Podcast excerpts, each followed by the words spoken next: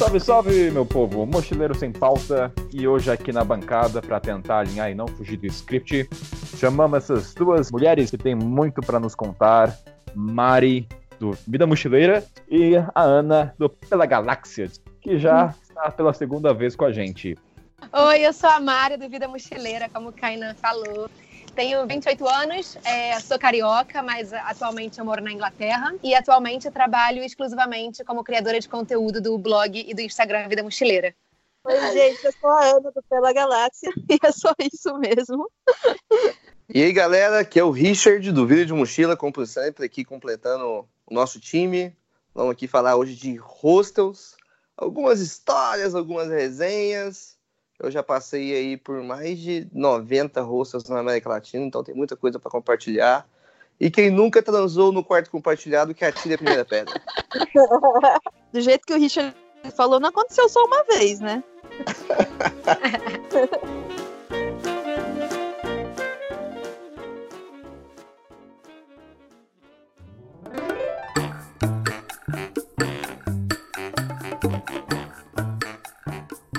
Galera, vamos começar então com a primeira pergunta para situar os ouvintes. O que, que vocês entendem como hostel? O que, que caracteriza para vocês esse espaço?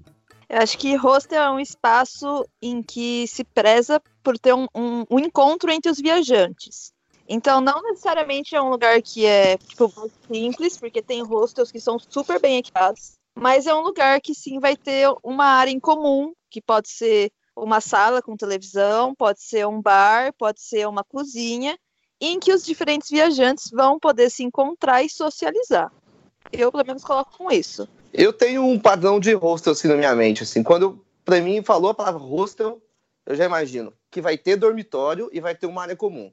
Eu acho que tem esses dois aí, né?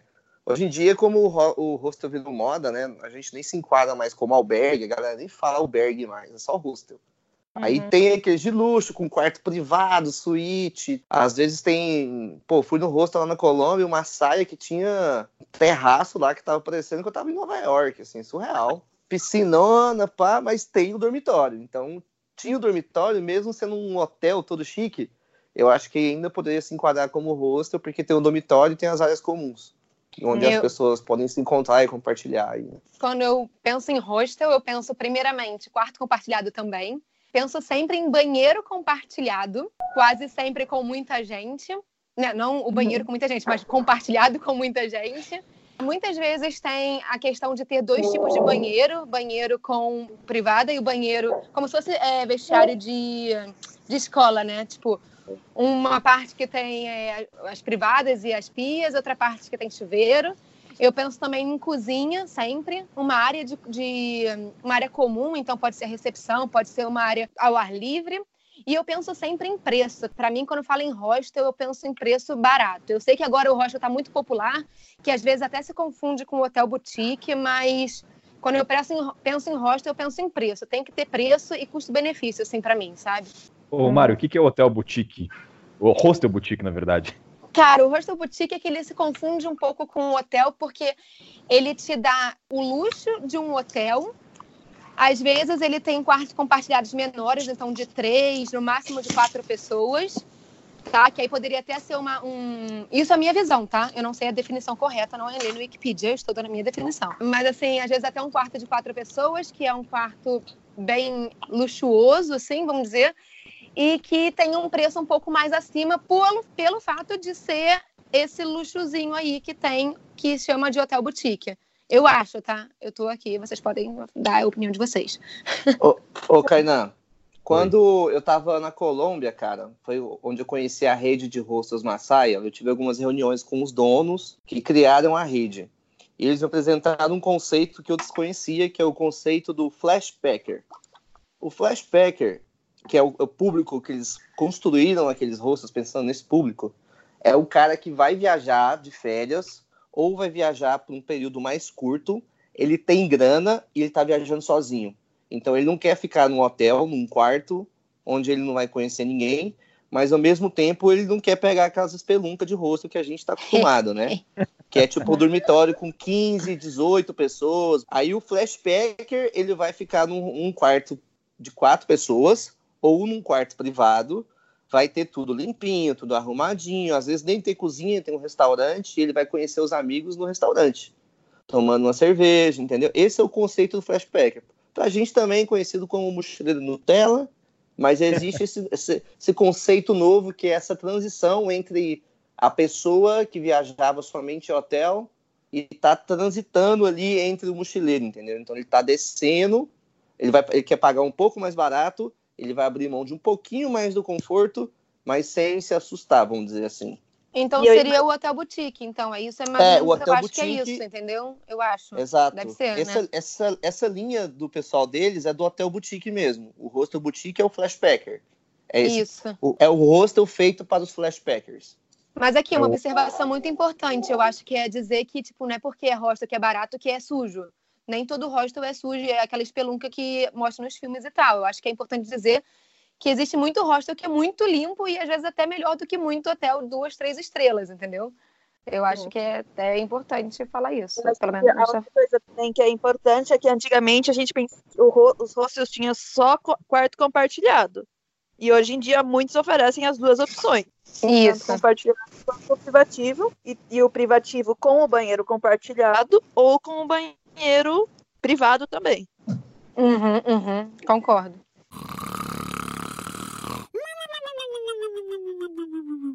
Ô Mari, você falou do preço dos hostels. O que, que é barato, o que, que é caro para você? Vai depender de cada lugar, né?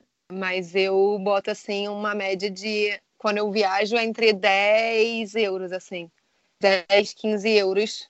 Na Europa, né? Tô falando, por aqui. No Brasil eu não faço ideia, de verdade. No Brasil, como é que é, Richard? Um hostel maneiro ali em Ipanema, vamos dizer assim. Tipo um beach house da vida, vai estar uns 44, 40. E uns lugares mais baratos, assim, sem conta de 30, 35. O hostel mais barato que eu lembro de ter pagado foi no Brasil foi 25. Mas aí, se você viajar na alta temporada, eu vou colocar uma muda. média aí de, de, de 40 a 80. Dormitório não pode passar de 100, não. Assim, isso não existe no Brasil. Tem hostel que cobra mais de 100 que eu já vi, principalmente quando tá rolando evento, alguma coisa do tipo. Mas acho que a faixa de um hostel maneiro, bem localizado, vai estar entre 30 e 70. Tá um Tá. preço, na, tá na faixa. Não, bom é lá na Nicarágua, onde é 2 dólares, dormitório, café da manhã. Aí que é bom. Aí é bom, é. Concordo. No continente africano é caro pra dedéu. Olha, barato é 10 euros. Barato. Barato, barato. Já fiquei. Caramba. E assim, a condição não é das melhores. Ah, lembro que, assim, a média. Eu não fiquei muito hostel. Diria que nesse tempo de estrada, eu fiquei uns 15 ou 14. A média era 25 a 20 euros a diária. Essa era a média. Caralho, mano. É, é caro. Continente africano, para viajar como turista, é um preço exorbitante.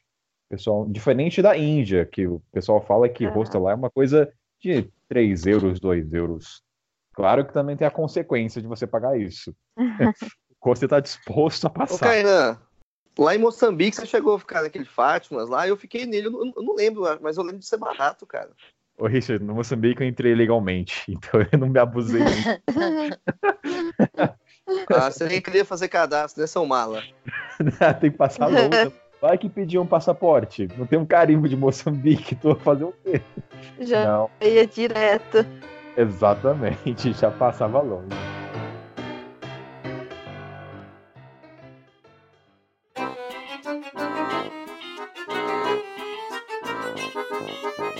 Falem aí, qual, qual foi o hostel mais barato e o mais caro que vocês já pegaram na vida, assim? Tem Cara, mais, mais barato Nicarágua, du- duas doletas, Bigfoot. Não, e o hostel maneiríssimo, maneiríssimo. Que Tipo, Faz o Vulcano Board. Não é esse daí? é, é o, é o hostel que faz Vulcano Board. O que acontece? Em abril de 2018 teve a crise na Venezuela, ó, na, na Nicarágua por conta do Ortega, né? E Uhum. as, as embaixadas meio que emitiram comunicados para a galera parar de viajar para Nicarágua. Então, aconteceu uma, uma queda muito grande do turismo. Então, tava, quando eu estava viajando por lá, eles estavam se recuperando. E aí, o Bigfoot estava colocando os, os dormitórios por 2 dólares para a galera voltar a viajar para Nicarágua. E é um Ah, hostel então. muito maneiro. Tipo, tem o Lava Shot lá. Ele é um hostel, ele é par de hostel, sabe? Ele é Hum. bem da hora, assim. Dormitório grande, Wi-Fi bombando e duas doletas. Café da manhã. Café da manhã, incluso. Não tem café da manhã, os olhinhos até brilham. Nossa. Já penso nas duas, duas refeições que eu vou economizar já. Você já acorda umas 10. Você toma Então, mas café da, o, café da, o café da manhã de hostel, ele é muito Ele é o diferente do café da manhã de um hotel, porque ele não é buffet, né? Então o cara vai te dar, ó, É, você tem, você é. tem direito a um ovo, duas torradas, Filho, o ovo é luxo, tá? manteiga, isso Ovo é aqui luxo. pá. É, é Não, não verdade. concordo, Richard. Já fui em vários hostels que era café da manhã buffet, buffet e que eram com várias opções. Mas na Europa, na Europa, eu só posso Não, acho falar pela América América- Latina. Na África também é bem o basicão. Quando tem suco de laranja, é o Walconcourt. Você, Mário, qual foi o mais barato Eu que acho- tu ficou? Cara, eu tô aqui olhando, olha isso, eu tô olhando minhas planilhas aqui Caraca, pra ver qual foi o mais barato, porque eu não lembro. Eu, Eu tipo, tenho eu não consigo. Não, porque tem todas as minhas planilhas de viagem, né? Inclusive, é isso que é um dos diferen- diferenciais do Vida Mochileira no blog, porque eu tenho as planilhas.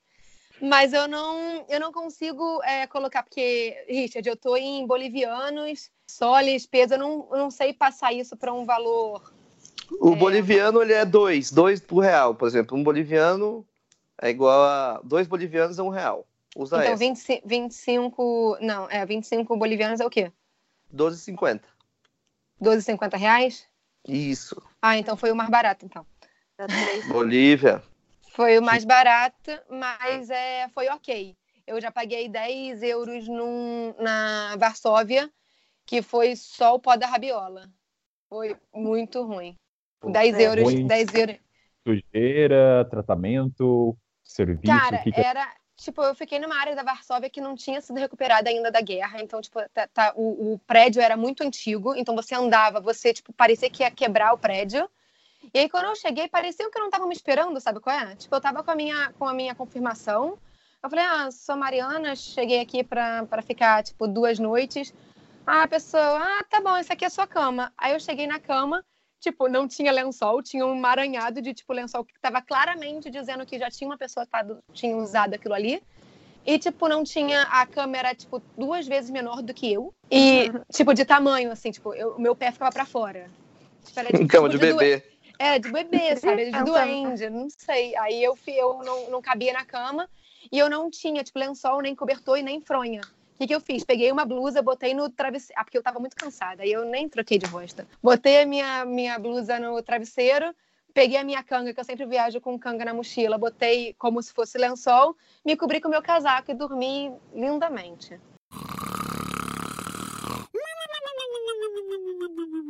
A gente vai entrar no tópico que é o que, que o hostel ele tem que providenciar e o que as pessoas têm que levar. Então, por exemplo, a gente sabe que toalha, coisas de higiene cabe a gente. Mas o que, Sim. que o hostel ele, vocês entendem que tem que estar lá? Um lençol, por exemplo, eu espero que tenha, um cobertor, mas às vezes não acontece. É minimamente um lençol, um travesseiro com fronha e um cobertor, minimamente. Wi-Fi, não. Wi-Fi, eu espero, mas nunca, nem sempre é uma Não é realidade. né? garantido também, não. É. É, na verdade, É, eu já vou que o Wi-Fi não vai funcionar muito bem. Aí, se ele funcionar bem, já é um lucro, entendeu? Cara, eu acho que aí vai muito do, do, do estilo, né? Porque, por exemplo, existem hostels especializados em certos tipos de coisa. Por exemplo, isso é muito comum na América do Sul. Tem o party hostel, você vai com uma expectativa. Tem um hostel mais familiar, você vai com outra expectativa. Tem um hostel mais natureza, você vai com outra expectativa. Tem aquele hostel comunidade hippie, você vai com outra expectativa. Essa demanda do que, que tem depende muito da sua expectativa naquele momento. Se eu vou para um party hostel, se não tiver Wi-Fi, eu caguei. Agora, se eu tô indo para um hostel familiar, onde eu vou trabalhar um pouco mais, aí o Wi-Fi já pô, tem que ter. Como é que eu vou trabalhar, entendeu? Então vai muito do que, que você tá esperando do hostel, né? É importante você saber identificar o estilo do hostel, né? Com o que você tá esperando. Pra Ah, isso é fazer Pra não fazer que nem eu, que na minha primeira viagem, no meu primeiro mochilão, eu consegui reservar um hostel cristão em Amsterdã. Não tinha quarto pra mulher e pra homem, não podia se misturar. Foi uma experiência bem fora da minha expectativa. Genial, genial.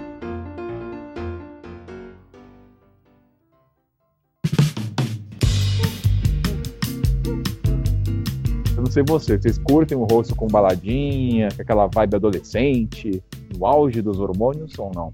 São momentos. São momentos da viagem. Tem lugar que eu vou que quero. Depende da cidade também. Que, por exemplo, Amsterdã era uma cidade que eu gostaria de ficar num party hostel, entendeu? Realmente é uma dualidade. Eu fico nisso. Ah, eu quero sair pra balada, mas eu também quero aproveitar o dia seguinte. Eu quero fazer festa, mas eu quero fazer ilha, entendeu? Então, por isso que momentos diferentes da viagem. É, eu concordo plenamente também. Eu lembro que, por exemplo, eu fiquei seis meses na Patagônia, acampando, contemplando as montanhas, que é uma parada que eu amo. Só que depois de seis meses na Patagônia, você quer ver gente, meu amigo. Você quer ver gente.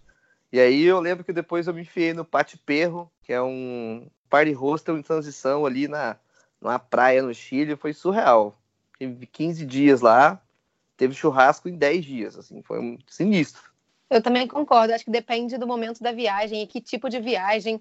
Eu, por exemplo, fiquei em um Veneza. Era parte de acampamento e parte de, de hostel, tipo, hotel, é, como fala, prédio, né? A gente ficou nas tendas. E aí tinha uma, tipo, tinha pool party e tinha a, a boate também. Então era muito irado, assim. Mas, assim, foi o momento da viagem que a gente queria mesmo extravasar e tal. E aí, quando a gente queria ficar num hotel, num hostel mais tranquilinho, a gente selecionava pensando já nesse propósito. E da cidade também, né? Não só o momento, mas a cidade. A cidade, a galera que você tá. Eu lembro que, por exemplo, eu tava viajando sozinho por um tempão, né? Tipo, mais de um ano e meio. Aí recebo, recebi dois amigos meus que estavam de férias na Colômbia. Aí eu não vou levar meus amigos que estão de férias na Colômbia por 15 dias. Eles estão eles, eles com, com condição para fazer os meus rolês, que é, tipo, bem mais de boa, entendeu? Eles queriam fritar, eles queriam farra mesmo, no 12. Acordar às 7 horas da manhã tomando um latão de cerveja. E aí eu selecionei alguns party hosts aí que eu já sabia. O Medial Luna, lá em Cartagena, também o. Nossa, esqueci o de Santa Marta, que é sinistro também. Meu Deus do céu. Mas aí, tipo, já é totalmente na vibe da viagem para eles, não a minha viagem, entendeu? Aí meio que mudou. Eu tava viajando com eles, eles queriam isso aí, aí vai na onda deles. Depois de 15 dias, eles foram embora. Eu dormi dois dias, de tanto que eu tava cansado, morto. Depois eu recuperei e voltei a viajar normalmente.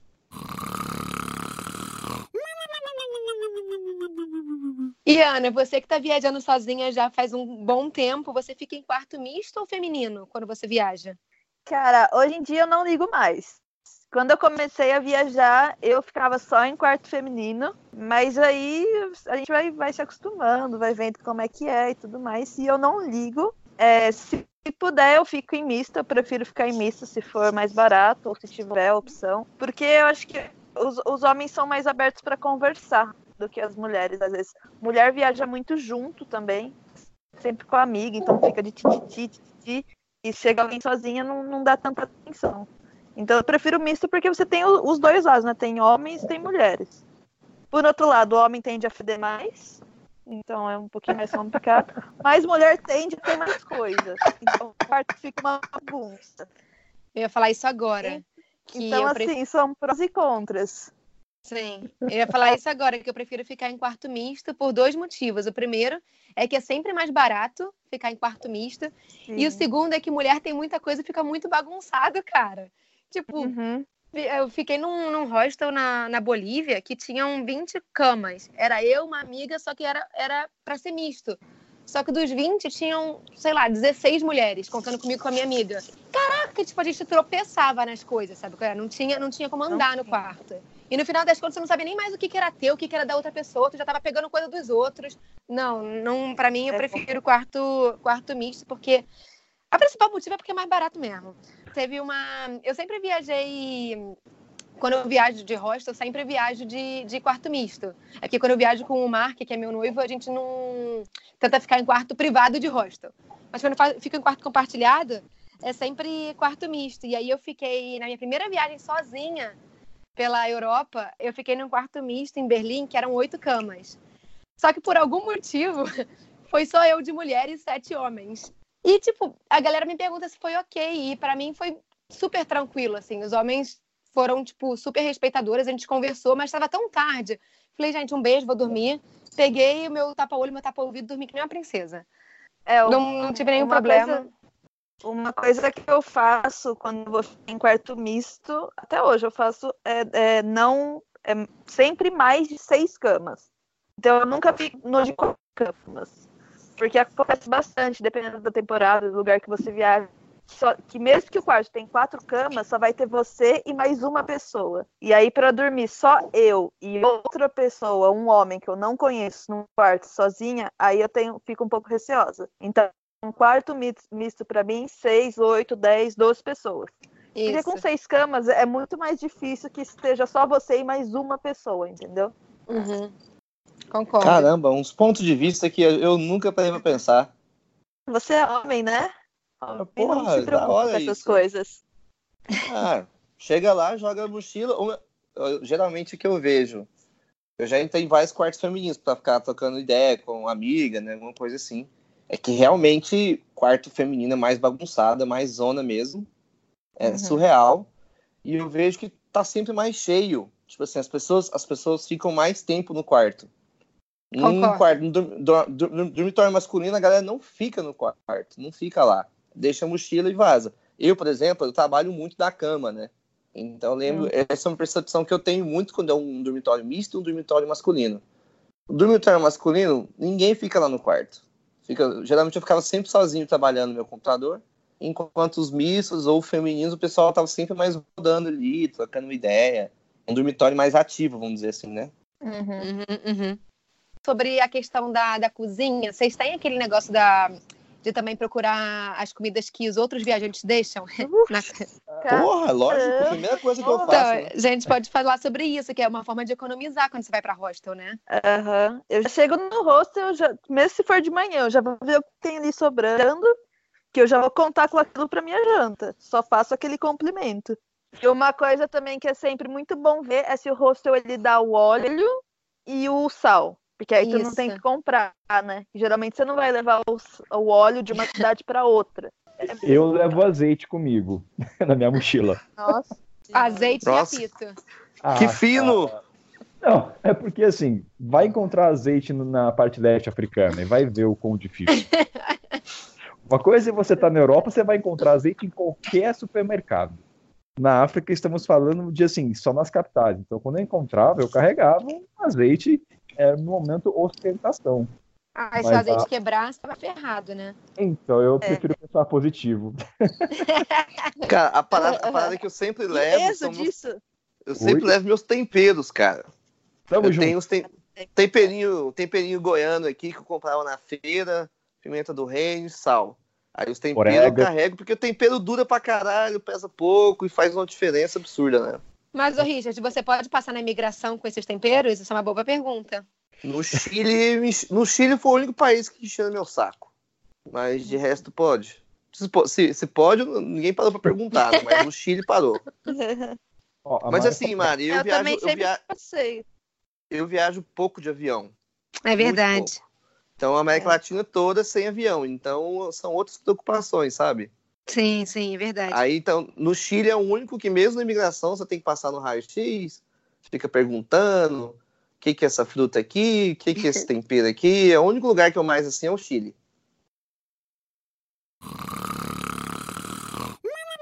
A Mari Pode falou questão da cozinha. Uma coisa que eu sempre olho no hostel é se tem aquela troca de livros. Isso tem uma importância muito grande. Ah, isso é legal. A volta e meia tem vários livros sobre viagem, então você deixa um. Eu sempre estou com um livro comigo fisicamente, então quase todos os Uhum. hostels que eu passei tem essa estante. Eu acho bem legal. Vocês Sim. também trocam um livro em hostel? Eu troco muito. Inclusive, hoje aconteceu uma coisa muito bizarra que eu esqueci de trazer o meu, meu livro. Eu tive que ir numa livraria comprar um livro. E eu fiquei muito perdida, porque eu tinha, tipo, uma livraria de opção.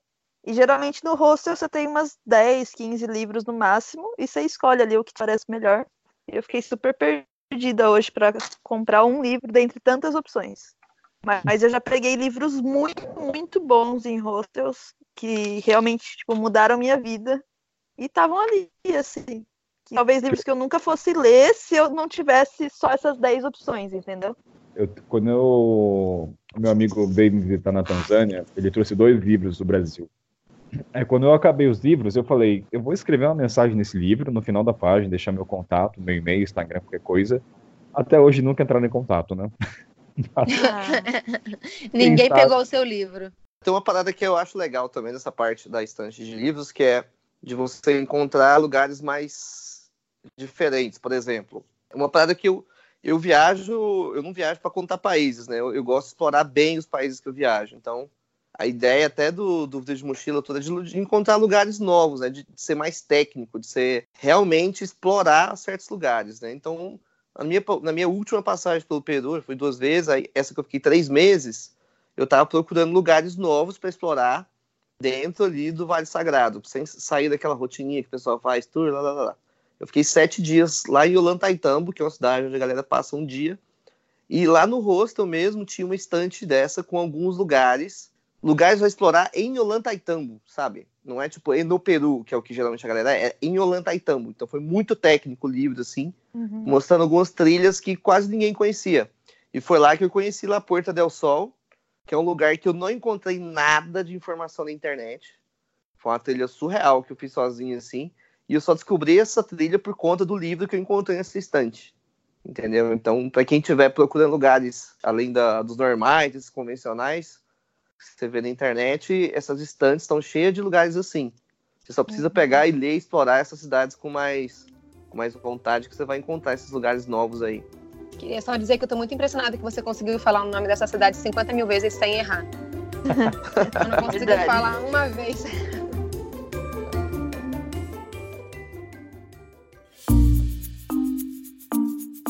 Uma curiosidade que eu tenho de saber de vocês. Quando a gente vai para hostel, a gente suporta muita coisa. O nosso nível de paciência atinge outro patamar. Como ronco, ou quando o cara acende a luz, a gente dá aquela encarada, faz aquele gemido. Ah, ah, Não sei, eu faço. Aquela tosse. Aquela tosse. Ah, é, então, o que, que vocês conseguem levar, deixar para lá e o que, que vocês não deixam passar? Vou dar um exemplo. O Richard falou aí de casais que cometem o ato do coito. Já passaram por isso? Então, esse, esse negócio aí de transar, para mim, é suave. Desde que não seja na cama acima de mim, que vai mexer o beliche inteiro, é, eu coloco um fone de ouvido, viro pro lado. Geralmente eu já tô com o tapa-olho, então ver eu não vou ver mesmo. E já era. Agora, a, a prima da tia da minha irmã falou que se alguém quiser fazer esse tipo de coisa, é bom que seja na cama de baixo e que coloque pelo menos lençol assim para tampar, né? Para que as outras pessoas não sejam obrigadas a ficarem vendo o negócio inteiro. Mas tem gente que faz isso não coloca uma cortininha, cara.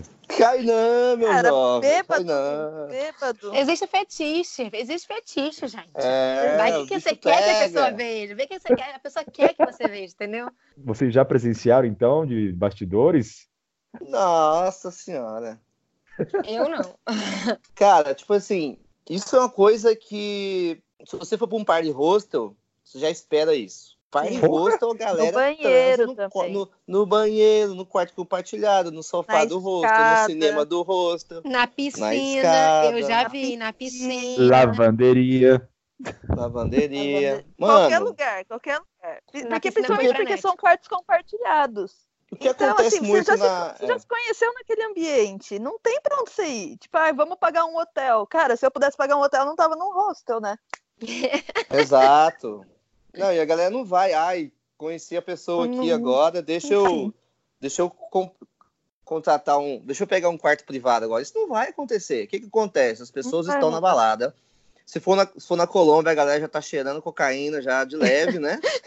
A galera se encontra, tá todo mundo muito louco, mano. Se juma. Oh, olha, eu já passei por uma situação aqui no Brasil, lá em Recife, lá no, no hostel Piratas da Praia. Vou até falar o nome porque carnaval o bicho pega é bom já, já ir esperando. A gente estava 14 pessoas no dormitório. Car carnaval no Brasil, Recife, 40 graus. Tinham três casais transando ao mesmo tempo. E ainda tinha gente gorfando no, no locker, mano. O, o hostel. Cara, o dormitório cheirava sexo pós-micareta e gorfo ao mesmo tempo, cara. E tirando os peidos de latão quente, tá ligado? De cerveja quente. E eu dormi lá, tipo, os quatro dias, entendeu? Foi numa boa. Eu chegava, nossa, tá fedendo, nossa, cheirando sexo, nossa, pô, tá transando ali. Pô, eu tô cansadão, né? Deitar Não seja da sua cama, né? É, já aconteceu isso, tá transando na minha cama também, tá transando na cama errada. Já, já aconteceu isso. Já aconteceu também de dormirem na minha cama também, lá em Amsterdã. Tu chegar e, tipo, cadê minha cama? E tem alguém dormindo. Aí o que, que você faz? Você acorda a pessoa, sai da minha cama, filha pô. Ó, mas assim. a pessoa tá o... tipo em Nárnia, né? É, Eu tirei. Real... É. Realmente o código de ética é. Viu, o pessoal que vai transar, você tá tendo oportunidade de transar, não tem como ir para um outro, outro lugar. Você chega, cama de baixo, lençolzinho e se segura para não gritar demais, entendeu? Que aí já não precisa, entendeu? Ninguém tá tendo um tesão surreal que tem que ficar gritando igual um filme pornô. Gemida leve, lençolzinho, tudo passa bem, ninguém vai reclamar. Eu só vi uma menina reclamando uma vez, que ela foi na recepção. Eles estão transando lá, tem que fazer alguma coisa. Aí o cara chegou lá, beleza, vou fazer alguma coisa. O cara chegou lá na porta, botou só a cabeça para dentro. Ô, gente, transa não, viu? Proibido. E saiu, saca? Aí a menina, vocês têm que fazer alguma coisa. Eu já fiz o meu trabalho, entendeu? Tipo, não, não, a galera não. Dificilmente alguém vai parar ir lá, expulsar a galera. Eu nunca vi isso. É. Geralmente é, pô, coloca o foninho, vira pro canto, deixa a galera transar lá, logo mais vai acabar. Uma vez quando eu tava trabalhando num, num hostel em Sarajevo, tipo, teve. Era um grupo de três ou quatro meninas que começaram a dar um piti, tipo, mano, eles estão transando, que não sei o que tem. A gente quer nosso dinheiro de volta, que blá blá blá. E, cara, ok, você quer seu dinheiro de volta? Tá bom, não, essa noite tá paga, da manhã eu cancelo a reserva, mas não tem o que a gente vai fazer. O que, que eu vou fazer? Não tem como prever que os hóspedes vão transar no quarto. Mas que eles têm o direito do ressarcimento, ou convenhamos que é o certo. Sim. Não, depende do. Não, ninguém... só é às certo se você assinou alguma coisa lá. É. Você não assina lá o termo que você está contratando. Se pessoas transarem ao meu lado, terei ressarcimento. Isso não existe, cara. Cara, o tempo de você passar o ressarcimento no sistema, os caras já terminaram de transar e vida que segue. Exato, cara. Não precisa. Beleza, tá fazendo barulho. Muda de, sei lá, cara. Bota um foninho, velho. A minha dica para isso é bota um tapa-ouvido e um tapa-olho. Eu não ouço nada. Pode estar fazendo uma festa do meu lado, eu tô dormindo tranquilamente. É, é aquele, tem aquele kit básico de sobrevivência ao hostel, né? E o tapa-olho teve... e o tapa-ouvido, com certeza. Teve uma vez só que um, tinha um casal transando que me acordou fudidamente, que foi lá no Atacama, cara. Porque eu tava na beliche de cima, é, lá no hostel rural. Anotem o nome aí, vocês já vão notando todos os nomes. Eu quero botar nomes aqui.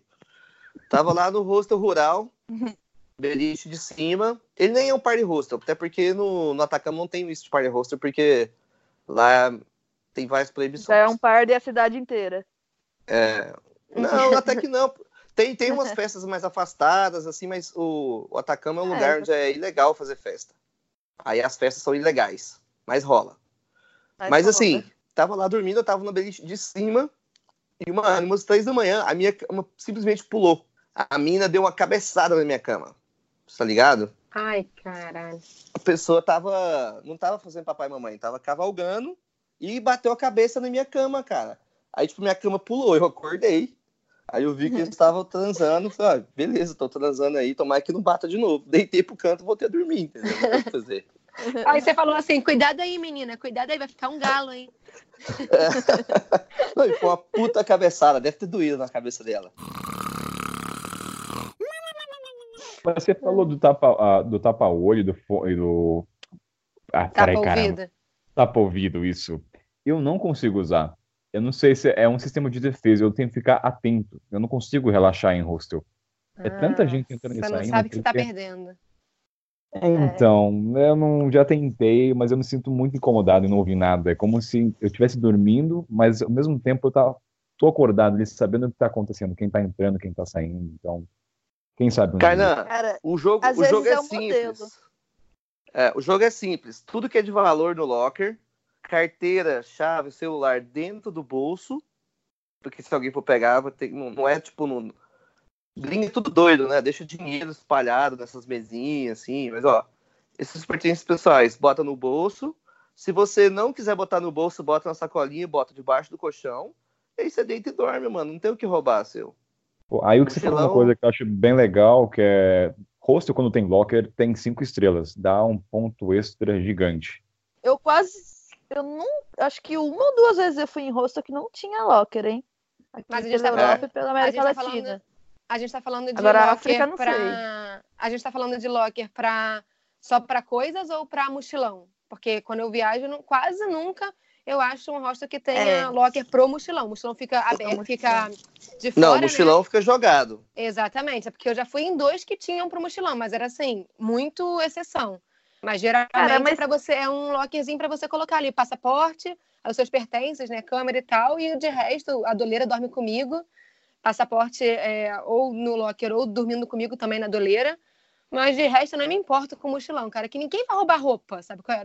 É, exatamente. Isso que eu penso. Você vai roubar Exatamente. o quê de dentro da sua, ma a sua mala? Você vai com Rolex? Com calcinha. Só calcinha. É, se roubar as meias, pelo menos que devolva limpa, porque olha, Mas no Não caso tem do locker, muito. vocês usam o próprio cadeado ou vocês usam dois espaços? Eu levo meu Sim, cadeado. Pró- não, o cadeado, próprio ó, sempre. e, e, o- e cadeado é outras coisas. Tipo assim, é mais prático usar cadeado de senha? É. Mas se você vai ficar em party hostel, cadeado de chave. Porque o cadeado de, de senha é muito fácil abrir. Você dá dois Google na internet aí você aprende a abrir cadeado de, de, de senha. E o que acontece? Party hostel recebe gente de outros lugares. Então é, é aberto o dormitório. O Lock lá, o Lock na América do Sul é um hostel assim, é um Lock, é um é um hostel gigante, que vai ter lá, sei lá, 20, 30 quartos, e ele ainda promove festas gigantescas. Então, nas festas gigantescas, mesmo com segurança lá, a galera acaba, galera que não tá hospedada no hostel, acaba aparecendo lá nas camas, aparecendo lá nos dormitórios. Aí é bom para ter essa segurança usar cadeado com chave. Mas sabe uma coisa interessante? É que eu já fui num. Eu, eu sempre levo o meu cadeado Mas- também. E aí eu levei o- um cadeado que ele não cabia, porque o locker era muito grande, ele não fechava. E agora, sempre que eu viajo, eu levo dois, dois tamanhos de cadeado, um grande e um pequeno. Porque um não cabia, tipo, não fechava, e o outro, que, e o outro não, não passava. Agora eu levo dois, porque é pra ter sempre ali duas opções com chave sempre. Eu nunca viajo com de senha. Você falou alguma coisa, Ana? coloco dentro da fronha do travesseiro, eu já coloco o passaporte, o celular fica do lado mesmo, mas meio que embaixo do, do, do travesseiro, e o dinheiro, se, eu, se tá muito calor, eu não durmo com a doleira. Mas eu coloco dentro da fronha também, porque não tem como pegarem. Mas uma coisa muito importante, só para lembrar, é quando você for sair no dia seguinte, não esquecer esta caralha debaixo do negócio. É. Porque eu viajei pro Atacama com uma amiga e ela esqueceu todo o dinheiro e o passaporte debaixo do travesseiro. E assim, era um quarto. A sorte é que era um quarto, um, um quarto de quatro pessoas, nós éramos quatro. E aí a gente teve que pedir, a gente já estava na van do, para ir para os passeios do Atacama, a gente estava na van já. A gente teve que implorar pro guia voltar, teve que pedir desculpa para todo mundo na van, pra gente poder voltar para pegar. Porque assim, ia ter, a ia ter menina da limpeza. Como é que você ia provar quanto que você tinha lá? Que às vezes ela podia deixar um dinheiro, mas quando é que você ia provar quanto é que você tinha? Aí a gente pegou, voltou e conseguimos pegar a doleira e o passaporte com todo o dinheiro certinho, não tinha, tava faltando nada. Mas e, e o medo?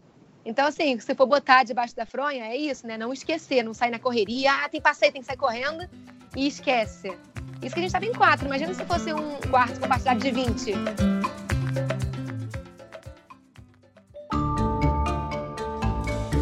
Ouço muito casos de mochileiros que foram furtados em hostel, principalmente powerbank. E assim, o que de pessoa furta powerbank é impressionante. Isso eu nunca tinha Cabo de escutado. iPhone.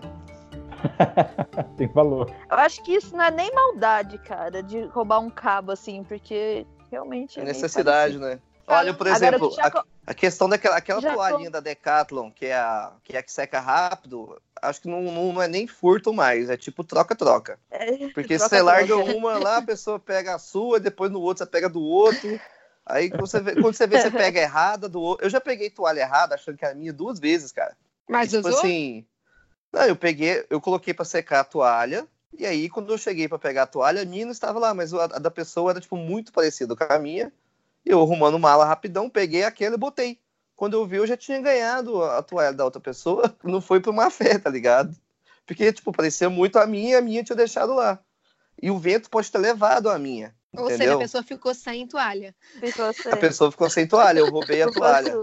Mas é legal, de procurado. é É. legal falar, falar qual é o tipo de toalha, Richard, que é de microfibra, né? Que seca rápido. Pra galera que não, não sabe qual é o tipo de, É, de toalha que a gente viaja, é essa de microfibra.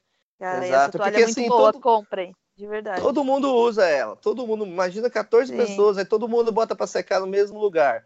Aí você tá arrumando Ela tem três cores, né? É, as coisas são bem parecidas. Você tá arrumando um mochilão bêbado de ressaca lá.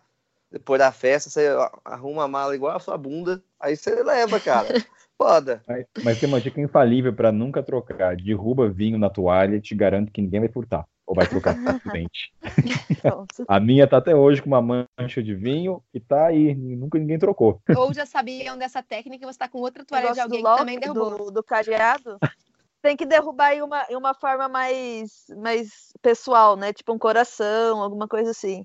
Tem que fazer uma arte na minha toalha. Vou derramar e criar uma É. arte conceitual. Sabe quando a sua avó fazia um bordado nessa toalha com o seu nome? Então, você pode fazer com vinho.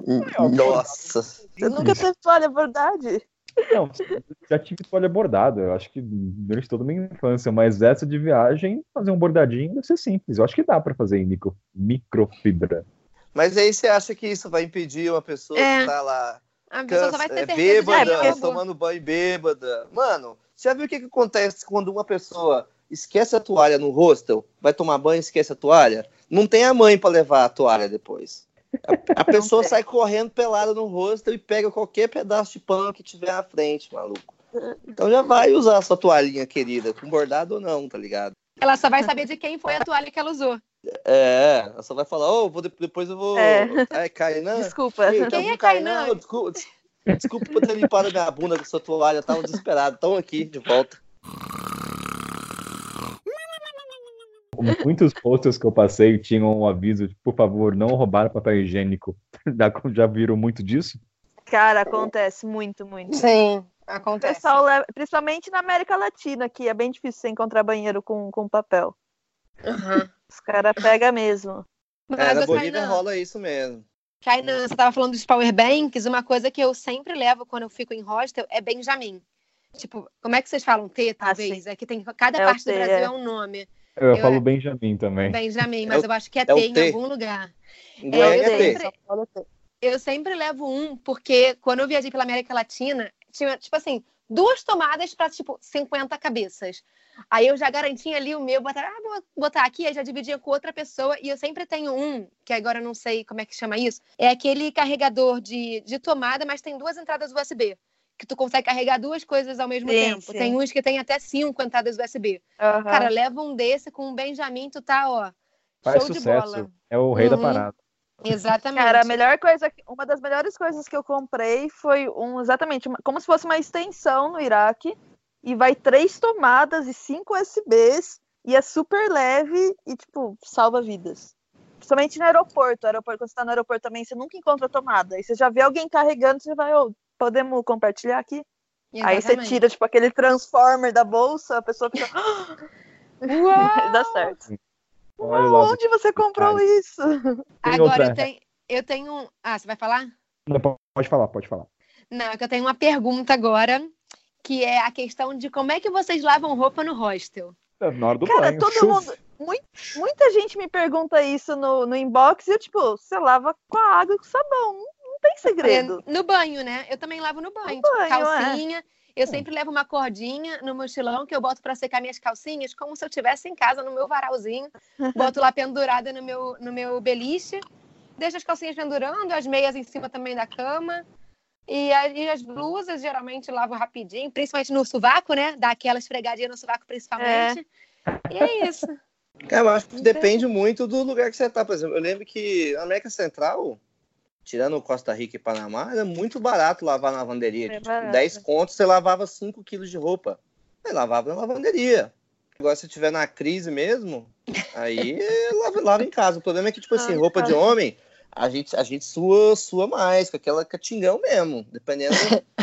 não, é, não é tão simples assim. Tem, tem roupa que não dá pra lavar no chuveiro, não. Mas ah, quando dá, lava no chuveiro. Já lavei no chuveiro, lavo no tanque, já lavei no rio. Mas o mais normal é procurar a lavanderia. Se tiver caro, a gente vai analisar as outras opções. E assim, né? A, pe a pessoa também tem que entender que não vai ser aquele negócio que você vai usar uma vez a roupa e já vai lavar, né? Ah, é eu verdade. tipo, uso até o limite, assim, que realmente não dá mais. Aí você usa mais uma vez, aí você bota pra lavar. Você usa mais uma vez, vai pra balada em Malta. Aí quando subir o cheirão de, sei lá, de cigarro, de CC, aí você, ó, agora eu vou mudar. Claro. Agora é E isso é uma boa também. Não tem a ver com hostel, mas geralmente quando eu preciso lavar roupa, aí que eu vou mesmo pra Couchsurfing, porque aí sempre rola. É.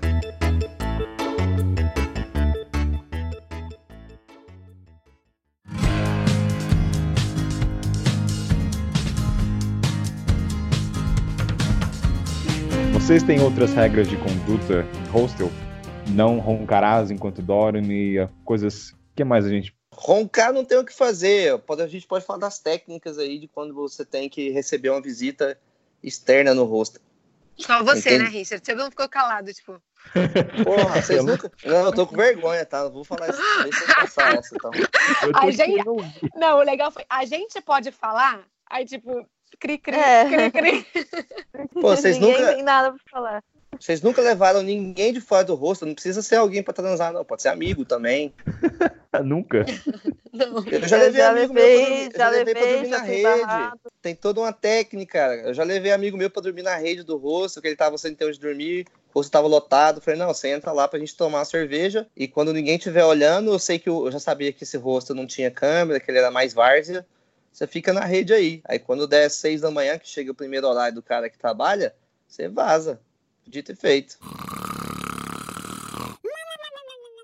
Em questão de cozinha, vocês que geralmente compartilham, você convida o cara ali para dividir um. Porque, assim, no meu caso, quando eu vou cozinhar, eu acho muito inteligente para uma pessoa. Não me apetece cozinhar só para mim. Então, às vezes, eu crio uma relação com um pessoal ali, olha, alguém quer dividir o custo, eu faço uma macarronada ou um estrogonofe. Macarrão com salsicha. Brazilian Special Sauce. Famoso estrogonofe. Vocês compartilham? Vocês convidam a galera? Como é que vocês fazem na hora da cozinha? Quando tem cozinha compartilhada e que dê pra usar? Cara, acho que depende muito, porque não necessariamente quando você vai cozinhar tem alguém lá pra comer junto contigo, sabe? Eu já tive, eu já tive hostels que eu comi sozinha porque não tinha ninguém no mesmo momento que eu na cozinha. Já tive um momento que tava todo mundo dividindo e meio que cada um fez a sua comida e ficou tipo um buffet. Cada um dividiu lá tudo, mas não os custos. Acho que uma vez só em Madrid que a gente dividiu os custos, mas porque eu conheci a pessoa, a gente ficou é, viajando os cinco dias juntos. E aí sim a gente dividiu, mas ge- geralmente quando eu chego no hostel, conheço alguém, é tipo, ah, tu vai fazer o quê? Eu vou fazer isso, a gente divide aí esse negócio. Não os custos, né? Mas sim a comida. Que é sempre macarrão com salsicha. Ou atum. Ou atum. Ou atum é sagrado. Não, não falem mal de atum na minha frente. Bara- Baratinho, empacotado ali, validade infinita. Não lembrando tem que essa aí é uma forma boa de fazer dinheiro. Se tiver na pior aí, quiser fazer um dinheiro no rosto, você chega lá, combina com a galera, ou pode até, combinar com o rosto lá, com o dono, fala o seguinte, ó, eu vou fazer uma comida aqui pra galera, vou fazer uma comida brasileira, pode ser um estrogonofe mesmo, dá, pra- dá pra encontrar creme de leite, tudo quanto é canto aí. Aí você fala, eu vou fazer isso aqui, vai custar tanto, posso sugerir aos hóspedes? Aí você vai lá, ó, ó, você quer participar dessa, dessa janta comunitária? Então é tanto. Aí você pega o dinheiro, compra, e você fica com parte do lucro pra você, come de graça e ainda não lava a panela. Boa. E também tem a questão do, de você usar a própria cozinha do hostel para fazer sanduíche, vender na praça, fazer um brigadeiro, vender no próprio hostel, né? Vocês já viram gente fazendo isso? Pô, demais. Então, Bora acho que isso demais. é- é uma ótima solução também para fazer um dinheirinho durante a viagem. Acho que a Carla, do Fui, Gostei, Contei, também fazia isso direto no Atacama, de vender brigadeiro. E fez um dinheiro bom, tá? Fez um dinheiro bom. Brigadeiro brasileiro é, é sucesso lá fora. Não, não tem erro, não tem como falhar. O brisadeiro, então, esse é lucro garantido.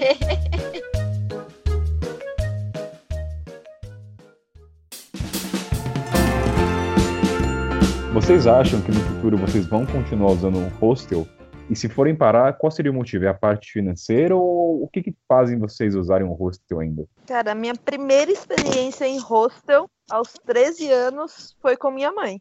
A minha mãe que me levou. E ela, tipo, usa hostel desde quando hostel não era hostel, era albergue. E ela continua usando porque ela fala que, tipo, as pessoas são diferentes, ela pode conhecer mais gente, é mais econômico. Curto muito a vibe de hostel, tanto que quando eu viajo sozinha, sempre hostel. Uma das coisas que tem me feito mudar atualmente para não ficar em quarto compartilhado, eu ainda fico em hostel, mas agora é quarto privado, que existe também essa, essa parte no hostel, por causa do, do meu noivo, que não gosta de viajar. Então, junto uma pessoa que ama viajar com uma pessoa que não gosta, é muito difícil você convencer uma pessoa que não gosta de viajar a dividir um quarto com 14 pessoas.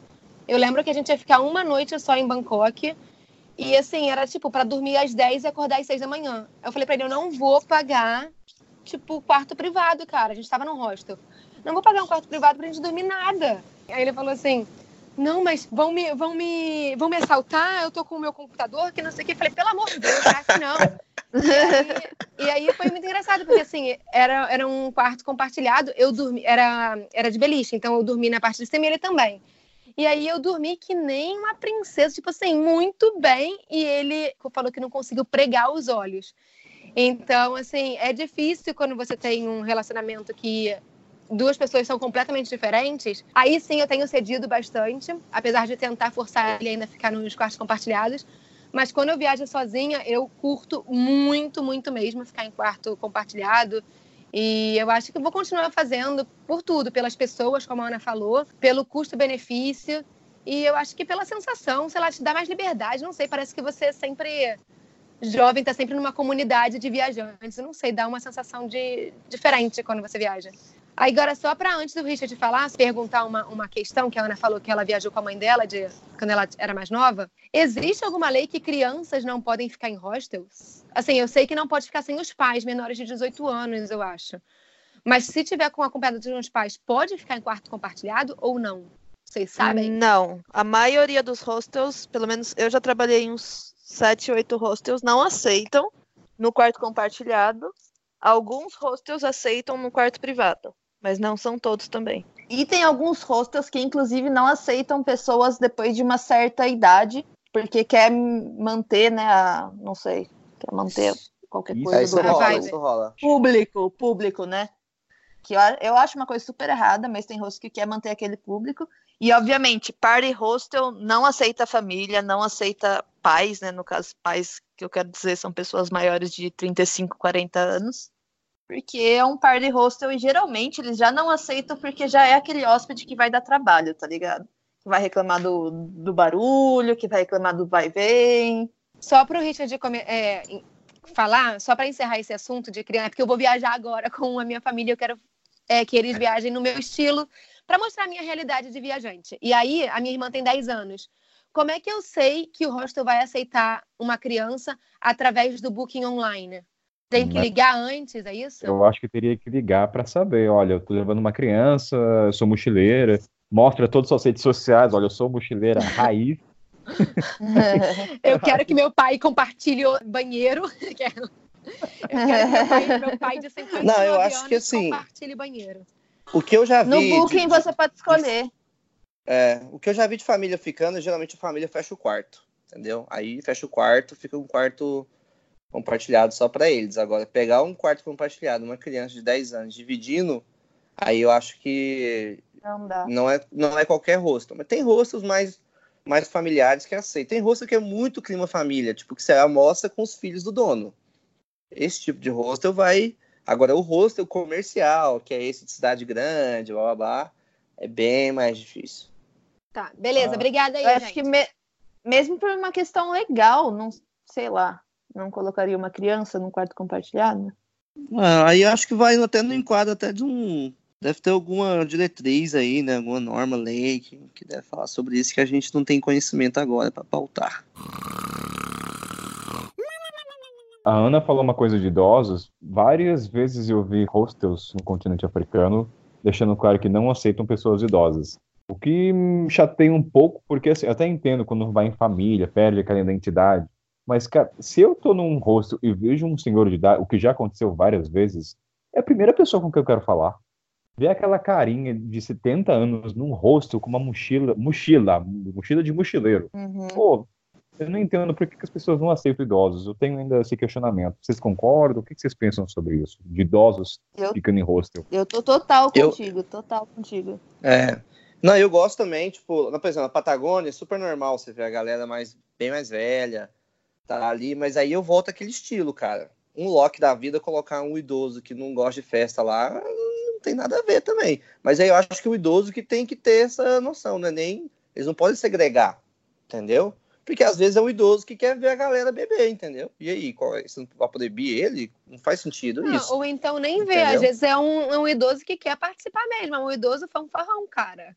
A gente tem, É, a, gente tem a, a, a impressão que idoso é uma pessoa, tipo, velha, que tá quase andando. Cara, meu pai tem 60 anos e meu pai deixa muito moleque no chinelo, sabe qual é? Então, tipo, tá, tô falando que 60 anos é idoso. Ah, eu não sei também agora o que, que é idoso, né? Tipo. Mas eu acho que a gente tem aquela impressão que, tipo, as pessoas são muito velhas e não vão querer se divertir e tal. Cara, tem uma galera muito louca aí, mas bem mais velha. Mas É, eu então, eu concordo acho que com vocês. Eu concordo Ah, também É, com eu o acho Richard, que, que eu acho o, que. o rosto não pode colocar isso, não. É, é, o- é o pessoal que tem que fazer a própria, própria Exatamente. filtro, né? Concordo Eu com o Richard. Eu fico imaginando a gente mais velho. Eu adoraria estar no hostel, eu com meus 70, 80 anos, e conhecer, sei lá, um mochileiro que tá fazendo África. Ou, no caso, o Rich América. E dizer, pô, cara, eu tava nessa época em 1900... 1900, 2010. eu tô me Ô, colocando- Carnan, mas não ia ser num par de hostel, né? Porque você já tá reclamando da luz acesa aí agora, da sua idade. Tá bom, tá bom, fui Né? pego pelas costas. Então, Muito bom, Richard. Muito bom. Aqui, faltou, faltou o Richard falar se quando ele ficar mais velho, ele vai ficar em hostel.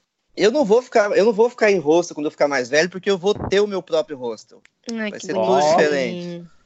Eu acho assim, a ideia do, do conceito do hostel, do albergue, a maneira como evoluiu, eu me amarro para um caralho. Assim, eu acho que eu só comecei a viajar sozinho porque eu conheci o mundo dos hostels. Se eu fosse para ficar no hotel e viajar sozinho, eu não queria ficar, eu não queria viajar sozinho. Entendeu? O fato que me Nossa, faz viajar verdade. sozinho é eu estar num hostel. É eu poder encontrar novas pessoas e poder fazer dar rolê com essa galera, entendeu? Então eu me amarro na ideia do hostel, eu acho que existe uma viagem com hostel e outra viagem sem hostel. Eu tava viajando com o Brasil agora com, com um brotherzaço meu e alguns pontos não tinha hostel, não tinha isso, a gente acampava, fazia legal. Algumas coisas que eu gosto, mas eu sentia ainda falta daquela daquela vibe de conhecer 10 pessoas numa noite, 10 pessoas de vários lugares do Uhum. mundo, entendeu? Então acho que o hostel tem muito isso e existem hoje hostels que estão es- especializando é, em experiências incríveis. Vou dar o exemplo aqui do Casa Elemento, lá na Colômbia. Não sei se você já conhece esse hostel, que é um hostel que você demora, tipo, você pode ir de moto, subir numa estrada de terra que vai demorar, tipo, 40, meia hora de, de moto, ou você pode fazer uma trilha, que eu demorei três horas para chegar lá em cima. Lá de cima você vê um visual da montanha sinistro, é tipo um hostel no meio do nada, várias redes assim. Você faz algumas trilhas, você vai parar dentro de uma rede gigante no meio da floresta e você pode dormir lá se você quiser. Você acorda aquele amanhecer fudido de cima de uma montanha, entendeu? Isso é uma experiência, isso não é só um hostel. E lá, como você está Uhum. isolado de tudo, todo mundo janta junto, toma café junto. Então, aquele mesão, você conversa com todo mundo. Eu acho isso muito bom. E existem muitos hostels que estão fazendo isso. Aí na África do Sul tem o The White Spirit, que é assim. Tem o Casa Elemento, tem aquele hostel também da Colômbia, que é, o, que é um que você fica pendurado, que ele é na montanha, você tem que fazer, tem que fazer escalada para você chegar até o hostel. Isso é muito surreal, cara. Isso é muito legal.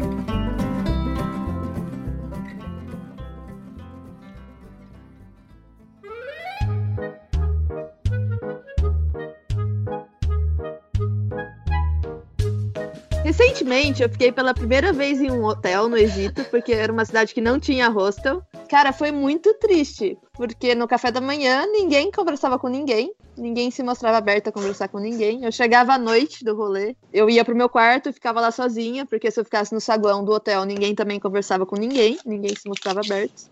E eu nunca mais quero isso pra minha vida. Ó, momento tadinho da Ana. Tipo, white, Ó. white people problems, né? Perrengue chique. Fiquei em um hotel, foi horrível. Preferia ter ficado num hostel cheio de bed bugs. Ah, não. Olha a palavra. É, falou, falou a palavra aí que todo mundo queria discutir. Aí, diz aí, cara. Já tiveram bad bugs, galera? Cara, eu não lembro. Não, acho que nunca. Se não lembra, Nossa, porque não muito. tem. Sortuda. É, é, se, se você tivesse pego, você ia saber. É, então não. Então não. Mas, não. mas eu acho que o bad bug vai da pessoa, porque eu vou colocar um exemplo. Eu tava viajando com a Gabi, viajando com a Gabi no Peru.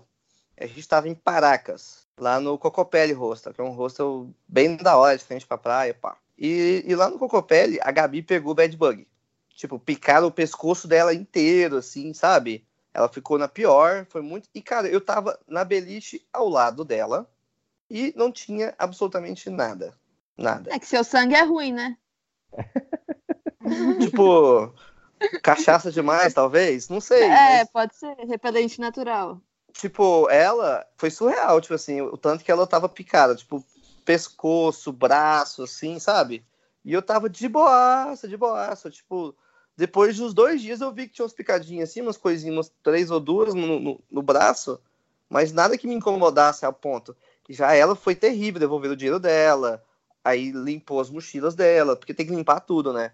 Procedimento limpar do, do bad bug é limpar tudo, colchão, madeira, tal, tem que Não, tirar tudo. Não adianta, não adianta só limpar, você tem que esquentar para matar os ovos. Porque só limpar não adianta. Limpar você tira os adultos, mas os ovos demoram duas semanas para eclodirem. Pô, é um caos, Ou assim. seja, a Gabi, a Gabi ficou viajando com os ovos. É, a Gabi viajou com o bad bug, Exatamente. levou o bad bug pra América, do, Brasil. do Peru agora- até o México. Mas é exatamente isso, esse é exatamente o problema do bad bug. Eles viajam nas mochilas e, cara, chegou no hostel, os hostels eles piram muito. Já aconteceu em três hostels que eu, que eu trabalhei de ter uma suspeita de bad bug. Eles já fecham o quarto assim na hora, porque se espalha no, no hostel inteiro, tu tá fugido. Tem que fechar o hostel inteiro por, tipo, várias semanas. Uma coisa que eu já peguei, que foi pior que bad bug, foi um ácaro. Eu peguei em um hostel no, no Uruguai, então é um bicho que você realmente não vê, mas ele existe ali micro, micro, microscópico. E, cara, foi um caos pra, pra curar isso aí. Que tomar remédio? Tipo, você. É o, ele vai. Ele faz o caminhozinho como se fosse bad bugs. Só que nenhum médico conseguia me diagnosticar. Então eu fui três vezes na emergência do hospital. Nisso eu tava morando em Buenos Aires, então eu já tinha voltado para Buenos Aires. E ninguém sabia o que era. Falavam que era alergia, que era urticária, que era isso, que era aquilo, porque é uma coisa bem comum. E fica, tipo, eu sou altamente alérgica a tudo, então ficava muito inchado para mim. E aí, quando finalmente um médico teve aquele a luz, né, de que era esse tal de ácaro, aí o tratamento foi, foi tranquilo, porque são, do- são dois comprimidos com uma semana de diferença. E lavar todas as roupas, deixar em saco preto por duas semanas também. Mas Caralho. até descobrirem tudo isso, foi tipo três semanas de sofrência. Eu tava, tipo, eu tava quase com o olho fechando, de tão inchado que ele tava.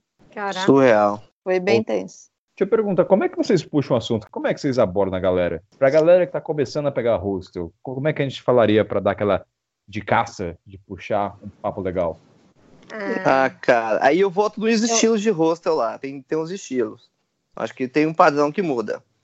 Hum, Se eu tô num party hostel, eu já, eu já chego a dar uma cerveja do lado. Olha how you pessoa, doing? já começa a conversa. Agora, se é num hostel mais de boa, geralmente eu, eu converso sobre viagem mesmo. Eu às vezes pergunto quanto tempo você está viajando, onde você é, é clássica. Mas acho que onde você é. tão clássica que ninguém aguenta mais responder essa pergunta. Aguenta mais responder. é, por isso que agora eu exatamente. falo que eu sou Por do isso- Cazaquistão. não sou mais brasileiro faz tempo. Eu geralmente, pra não entrar nesse clichê de onde você é, que já tá, tipo, cansado, eu geralmente pergunto qual é a sua história. E aí a pessoa vai se, se- vai estar aberta ou não para responder de mil maneiras, então se deixa a pessoa bem livre, mas geralmente as pessoas falam de onde elas vieram, o que, é que elas estão fazendo, qual é a viagem que elas estão fazendo. E sempre é uma boa conversa, e aí você já pega o gancho para outras e outras e outras conversas. É, isso é legal. Oi, Essa aí eu vou usar. Eu geralmente pergunto o que, que a pessoa vai fazer no dia, então se é de manhã que eu tô conhecendo a pessoa, é, pergunto o que que ela vai fazer no dia, porque dependendo dos planos dela eu me enfio. É, faço É, isso também. E se é mais pra tarde, assim, que eu tô conhecendo essa pessoa, eu falo, ah, o que, que você fez hoje e tal, o que, que você vai fazer amanhã? E aí já me enfio também nos planos. Ou Hum. peço pra pessoa vir, se ela tá interessada em vir comigo, principalmente se tiver que alugar alguma coisa, ou se tiver que dividir, sabe? qual é? Tipo, Uhum. passeios, e aí, quer fazer comigo? Sempre, sempre rola assim, essa pergunta, o que, que a pessoa fez e tal. E aí, óbvio que depois gera as perguntas tradicionais, né? As clichêzonas. De onde você é e tal.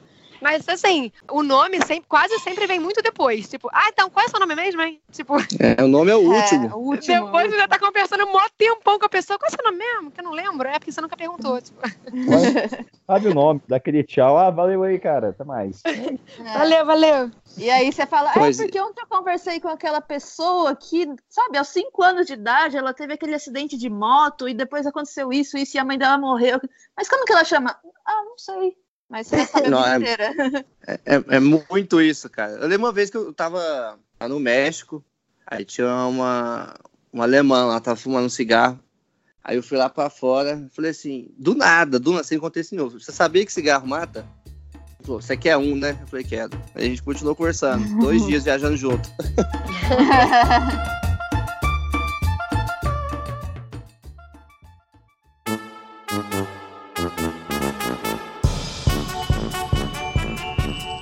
histórias de amores surgiram? Vocês já passaram por alguns? Já! O Richard, aqui nesse, podcast, eu não espero nunca não dele.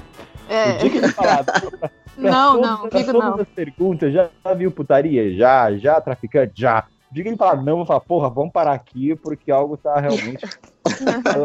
Passou do limite. Exatamente. Vai lá, vai que é tua, Richard. Qual é a história de amor?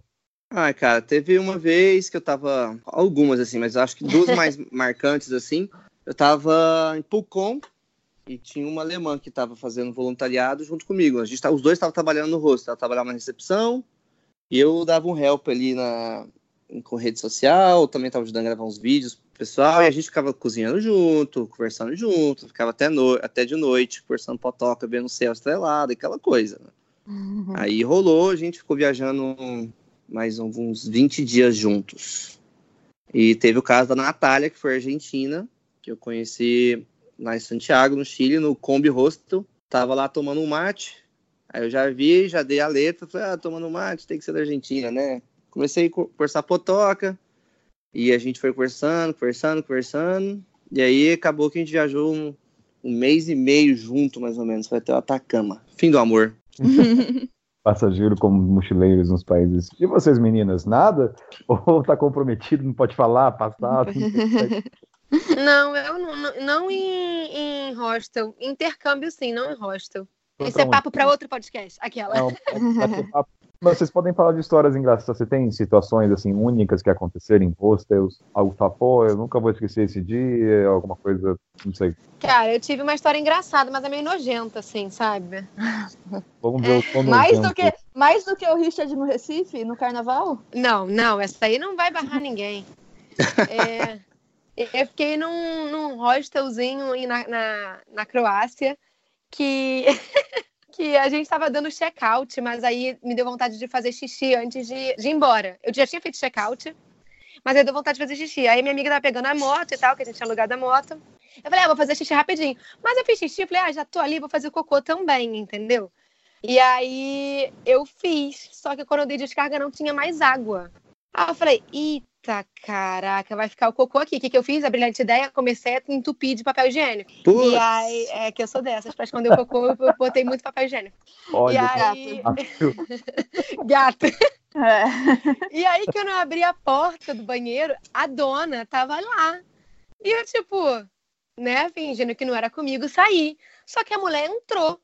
Tipo assim, ela entrou assim que eu saí, então ela viu que, tipo, tá- tinha muito papel higiênico. Porque, né? Enfim. Aí ela veio correndo atrás de mim. Tipo, correndo, falando em, em croata. Sei lá o que ela tava falando. Eu comecei a correr. Eu só fiz assim pra minha amiga: vai, vai, liga a moto, liga a moto. Subi na moto e eu saí fugida porque caguei e entupi a privada. E a mulher ficou gritando na varanda. Ah, sei que, sei que lá. E eu, tipo, cara, esses vizinhos devem estar como, né? Tipo, a cagona da vez. Aí eu. Ah, Agora, agora pra cagar, eu, tenho, eu, eu testo primeiro a, a descarga, depois eu cago, entendeu? A cagona do rolê. a cagona do rolê, sou eu. Você ficou eternizado então nesse espaço. Ó, tinha uma menina que tacou um monte de papel. Você ficou lá, com Sim. certeza. A Brasileiros nunca mais. É, tipo isso. É. Olha, olha aí a Mari ajudando nossa imagem. Ajudando, é. Eu tô criando uma nova imagem, que agora só a gente é cagão, entendeu? Uma nova imagem. Teve uma vez muito louca que eu tava na, na África do Sul aí, tava fazendo a Garden Route, que é bem turístico aí, a galera costuma viajar de carro, né? Juntei com quatro brasileiros que eu conheci no WhatsApp e a gente rachou um carro para fazer essa viagem. A gente parou lá no The Wild Spirit, que é um hostel, cara, que fica mais ou menos uns 20 minutos no estado de chão, saindo da estrada. E ele é como se fosse uma comunidade. A galera faz. é, todo mundo tem que almoçar no, no mesmo horário, jantar no mesmo horário, porque tá todo mundo isolado lá no meio da comunidade, né? Então faz tudo ali, todo mundo junto. É bem da hora. Eles têm uma cachoeira meio que privada, porque só vai nessa cachoeira quem é hóspede, né? A trilha sai de dentro, a trilha sai de trás do hostel. Tem algumas casas na árvore e tem alguns dormitórios que ficam mais isolados, assim. Então você tem que andar na mata para você chegar. Fazer tipo uma trilha de 400 metros, 300 metros, alguma coisa, para você chegar nos dormitórios. Aí um dia a gente tava todo mundo lá, fazendo, uma- tava todo mundo numa fogueira, fazendo um som. Tinha um doidão lá fazendo, tocando um instrumento australiano, aquele "Dó", tá ligado? E, cara, tava bem da hora, assim, galera tocando tambor, aquela vibe, a gente no meio da floresta, escutando, tem uns babuínos lá também, a galera já tinha avisado, olha, cuidado com os babuínos, os babuínos podem te roubar, os babuínos podem vir em bandos, os babuínos podem te morder, se eles morderem, eles têm dentes enormes. Então, toda vez que vocês ficavam andando perto da mata, vocês ficavam escutando os babuínos. Aí, cara, a gente tava nessa roda aí, pá. Aí apareceu o maluco lá, falou: Cara, vocês aí, quem aí conhece Suazi Gold? Que é tipo o- uma maconha fortaça lá. Acho que é um racho, na verdade. Não lembro direito como é que ele tava pondo. E o bagulho é sinistro. Aí ele pegou, a galera foi passando, eu dei dois tapas também. E aí apareceu uma menina que falou: Gente, vamos para a floresta? Aí, gente, vai, são 10 e meia da noite, a gente vai pra floresta. Só que todo mundo foi, começou a levantar e começou a seguir a menina, entendeu? Então, mesmo parecendo uma ideia estúpida, eu não queria estar de fora do grupo. Aí eu fui, e foi todo mundo fazendo a trilha descalço, 10 e meia da noite, no meio do mato, na África do Sul. E a gente achou um ponto do mato depois de caminhar, sei lá, uns 10 minutos.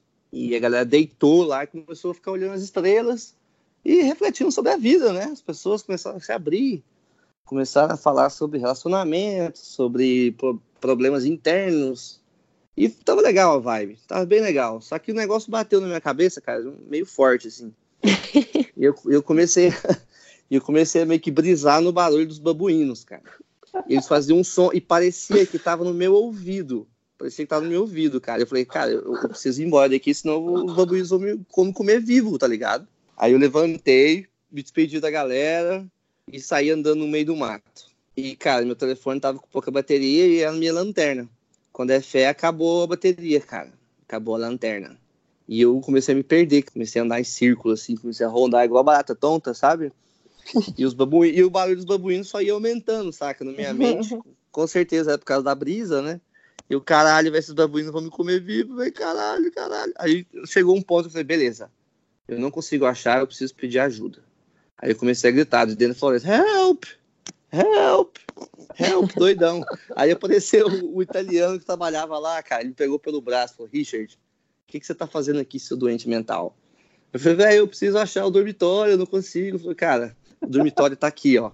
Tipo assim, ele pegou, me colocou do lado, assim, ele caminhou comigo, tipo, sei lá, imagina aí, 50 metros. Aí tinha uma clareira e o dormitório, tudo iluminado, cara. Nossa, quando eu vi aquele dormitório, cara, foi a melhor sensação do mundo, velho. A sensação que estou a salvo. Estou a salvo. aí eu entrei nesse dormitório, a galera lá, falei, gente, velho, que, que medo desse rosto. Mas, tirando essa experiência engraçada, esse rosto é muito maneiro, vocês deveriam ir. The White Spirit in the Crags. Você falou essa coisa de bater papo com a galera, né? Troca, fala sentimento. Isso acontece bastante nos rostos. A gente tem uma intimidade muito rápido com a galera. Acho que como a maioria deles estão viajando sozinho, a gente vira até um conselheiro amoroso, conselheiro de vida. Volta e meia, às vezes, pessoas falam da vida profissional, o que fazer. Vocês passam muito por isso? De dar conselhos ou ouvir conselhos da galera de estrada? Demais. A gente ganha e dá conselho e depois virar tão amigo que depois marca outras viagens ou vai pra casa dessas pessoas no país dessas pessoas. então eu acho que é bem. É porque é muito intenso, né? Tipo, a viagem. Você chega lá e em três dias você já tá melhores amigos. Três É dias é, muito. Três dias já tá mudando de cidade de novo. assim, Três horas. Dependendo, né? É, por- é porque eu acho que assim, né? Quando você chega num hostel, num, num lugar isolado, onde você não conhece ninguém, você tá sem julgamentos totais, né? Então, é tão mais livre de conversar, porque, por exemplo, eu vou conversar sobre alguma coisa, sobre algum com algum amigo meu em Goiânia, a pessoa já me conhece há 20 anos, já tem toda uma bagagem que vai me julgar, que vai trocar uma ideia comigo, entendeu? Tem toda uma bagagem de construção para aquela conversa. E quando você está no, no mundo livre, você não tem zero bagagem. Então, meio que você pode, às vezes, até se aprofundar um pouco sem maiores consequências, sem pensar que essa pessoa vai te cobrar por isso depois, por exemplo. Hum. Entendeu? Então você vai mais livre e essa troca é muito boa, né? O hostel proporciona muito isso. Acho um- É uma- uma das melhores maneiras de você viajar, de estar podendo compartilhar esse tipo de coisa. É Numa viagem que você, via- que você está sozinho, você pode ser quem você quiser, né? Então, ninguém te conhece, ninguém sabe a sua história. Então, se você quiser contar só uma parte e ocultar outra, ou se você quiser contar isso, não conta aquilo, se quiser falar que é isso, mas não é. Então, a pessoa se sente muito livre. E essa conexão, acho que, que nasce disso. Porque eu posso te contar toda a minha vida, até os meus maiores medos, e daqui três dias é, a gente não- nunca mais vai se ver, provavelmente, ou não vai se ver por um bom tempo. Então, acho que É. essa liberdade faz com que as pessoas se abram muito, né? Não tem, E elas elas não- soltam das amarras sociais. E pra E tudo elas não- isso, inclusive pra transar no, no dormitório, tá ligado? Que talvez é uma coisa que se você tivesse na sua cidade de origem, você já ia falar, ah, acho melhor que não é uma boa ideia, né? Mas tu tá do Exato. todo mundo, se foda, já era. Ninguém nunca mais, ninguém aqui me conhece, ninguém nunca mais vai me ver. E o que é legal é que ninguém sabe quem é você no Brasil ou nas redes sociais. Você, tipo, você encontra o Richard lá fora. Quem é o Richard? É um cara que viaja, e, entendeu? Eu tô próximo dele por causa dos valores, não pelo, pelo número, não sei tal. Tenho uma história um pouco triste em relação a isso. Foi, no, foi na Zâmbia. Tava, Zâmbia é bem turístico por causa das Victorias Falls, né? Então eu tava nesse hostel e um fulano, não interessa a nacionalidade, tratou mal o funcionário. Teve um pouco de racismo. E no- quando você vê, eu acabei intervindo numa situação. Aí no final, assim, um cara que começou a dialogar, discutir. Daí ele falou assim: Sabe quem eu sou? Você sabe quem eu sou na internet? Entendeu? O cara começou a usar o poder numérico das redes sociais. Eu que assim, cara, eu quero foda-se pra você. Só sei que no final falaram pra mim quem ele era. Ele era um puta cara conhecido lá nos Estados Unidos. Então, assim, por que que eu falo isso? Você não saber o bastidor da quem é a pessoa aproxima mais. Você não tem interesse, você quer saber quem é ou como ela trata, como ela lida com o mundo e você se aproxima dela com isso. E consequentemente você vai saber o que que ela faz. Cara, esse negócio do- de rede social já até me estressou muitas vezes em outras ocasiões, no efeito contrário. Porque, por exemplo, você começa a trocar ideia com a pessoa, pergunta o que, que você faz da vida.